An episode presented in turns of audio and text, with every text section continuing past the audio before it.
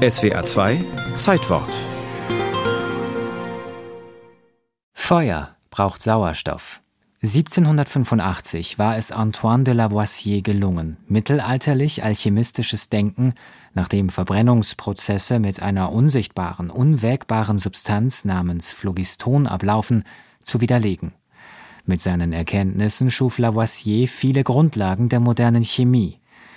Lavoisier benutzte für seine Forschungen sehr präzise und teure Wagen, er untersuchte damit sowohl die festen Reaktionspartner als auch alle beteiligten Gase.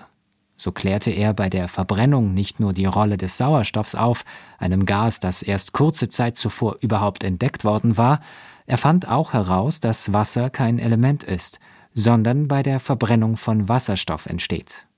Die kostspieligen Gerätschaften konnte Lavoisier sich leisten, denn er war einer der reichsten Männer seiner Zeit. Er stammte aus einer bürgerlichen, vermögenden Familie, hatte eine reiche Frau geheiratet und er war Mitglied der Ferm. Das war die Organisation der Hauptzollpächter, im absolutistischen Frankreich zuständig für die Eintreibung der Zölle und Steuern. Die Ferm sorgte für die Hälfte der Staatseinnahmen. 60 Mitglieder hatte die Ferm, die sogenannten Fermiers. Sie mussten jährlich einen bestimmten Betrag an die Finanzkassen abliefern, was darüber hinausging, blieb ihnen als Einkommen. Die Ferm hatte außerdem das Tabakmonopol, und da Lavoisier als Chemiker die Verfälschung von Tabak gut nachweisen konnte, war er bei Tabakverkäufern entsprechend unbeliebt. Völlig unpopulär beim Volk machte er sich mit der Idee einer Zollmauer um den Stadtkern von Paris um so den Schmuggel von Waren nach Paris zu unterbinden. Ab 1785 wurde diese Mauer gebaut und 1790 fertiggestellt. Es wäre falsch, in Lavoisier einen geldgierigen Leuteschinder zu sehen. Er befasste sich auch mit landwirtschaftlichen Fragen und versuchte, viele seiner Ideen zur Produktionssteigerung auf seinem Gut bei Blois umzusetzen. Er wurde in die dortige Ständeversammlung gewählt und setzte sich für Reformen ein und nach der Missernte 1787 unterstützte er die Bauern, die die Kornpreise für die Saat nicht mehr zahlen konnten. 1789 bei der Revolution wurde Lavoisier verhaftet, kam nach Protesten aber rasch wieder frei. Es war ihm zwar klar, dass er keine Zukunft mehr in öffentlichen Ämtern hatte, eine Bedrohung sah er darin aber nicht. Im Gegenteil freute er sich auf mehr freie Zeit für die Forschung. Er wurde Schatzmeister der Akademie des Sciences.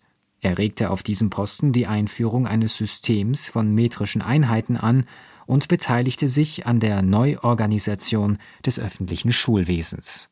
Doch seine politischen Ämter nützten ihm nicht.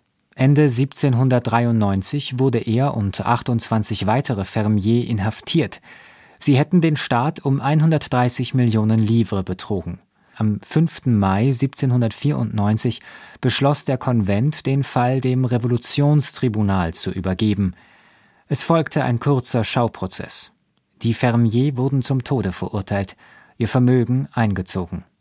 Den Bitten von Forscherkollegen, die sich für Lavoisier einsetzten und um Gnade baten, soll der Vorsitzende Richter geantwortet haben, die Republik braucht weder Wissenschaftler noch Chemiker. Der Lauf der Justiz darf nicht aufgehalten werden. Noch am selben Tag, dem 8. Mai 1794, heute vor 227 Jahren, wurde Lavoisier auf der heutigen Place de la Concorde guillotiniert. Lavoisiers Freund, der Mathematiker und Physiker Joseph Louis Lagrange, resümierte einen Tag danach verbittert Sie brauchten nur einen Moment, um diesen Kopf abzuschlagen. Aber hundert Jahre genügen vielleicht nicht, einen ähnlichen hervorzubringen.